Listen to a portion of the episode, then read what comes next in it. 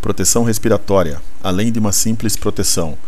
O ar que é fundamental para a vida deve estar livre de elementos que prejudiquem a nossa saúde, os quais entram no corpo humano através da respiração, podendo resultar em distúrbios ou envenenamentos. Deve se encontrar em situações adequadas de pressão e temperatura e, em hipótese alguma, provocar queimaduras ou congelamentos, como também não conter substâncias que o tornem desagradável.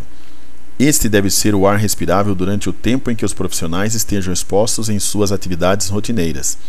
Para que seja realizada adequadamente uma proteção respiratória, deve-se primeiramente controlar o ar inalado pelos trabalhadores, o qual necessita estar livre de contaminação, seja por, entre outros, poeiras, fumos, névoas, gases, etc. Para que isso se torne possível, os respiradores devem ser apropriados de acordo com as conformidades exigidas pela legislação para situações de emergência ou durante a implantação de medidas de controle onde a utilização dos respiradores é necessária.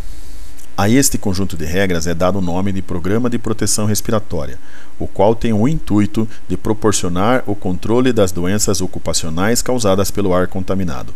Ele estabelece recomendações de elaboração, implantação e administração desse programa, ao selecionar e indicar a correta utilização dos equipamentos de proteção respiratória. Trabalhos realizados com proteção respiratória. Haja visto que, em muitas oportunidades onde são desenvolvidas suas tarefas, os trabalhadores nem sempre têm à sua disposição ambientes totalmente livres de contaminação, ou, em alguns casos, as realizam onde são excedidos os limites de tolerância, sendo de difícil realização um controle contínuo desses contaminantes. Como existe uma extensa gama de atividades realizadas com proteção respiratória, fica claro que é praticamente impossível a existência de um único tipo que atenda a todas as necessidades, que seja universal. Existem diferentes tipos de proteção respiratória, as quais se dividem em dependentes e independentes do ar atmosférico. Portanto, Qualquer proteção respiratória terá sua funcionalidade de modo satisfatório desde que exista a seleção correta e a utilização que siga todas as recomendações de forma mais exata possível. Fatores que influenciam na seleção do equipamento. Um dos fatores que mais tem influência é a atividade que o usuário realiza, devendo ser considerada também sua localização dentro da área de risco, seu esforço e carga de trabalho. Também é recomendado atentar para as condições que o respirador está exposto, pois cada tipo de equipamento tem suas características para cada tipo específico de uso, seja rotineiro, não rotineiro, emergências ou resgates.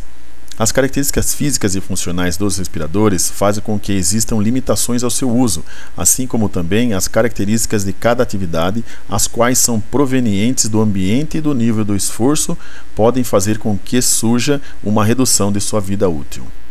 Programa de proteção respiratória. Como segui-lo?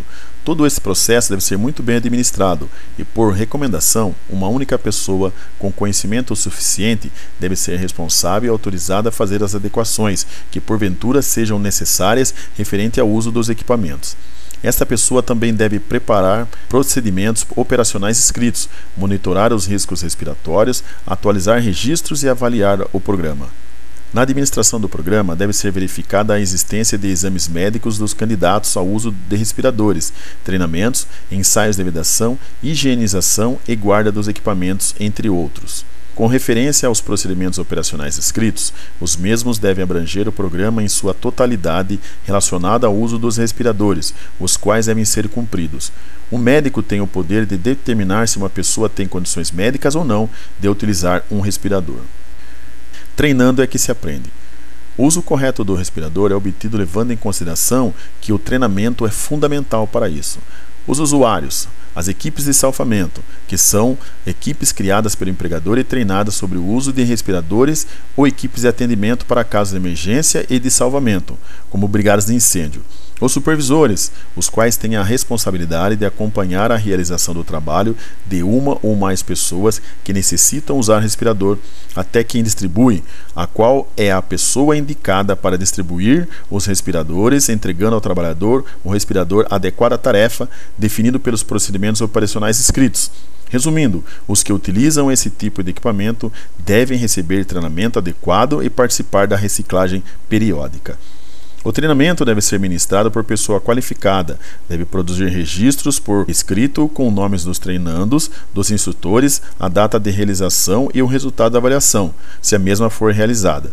Todos os usuários têm por necessidade e obrigatoriedade participar de treinamento inicial, quando a atividade exigir o uso deste equipamento, assim como também repeti-lo numa periodicidade de no mínimo 12 meses.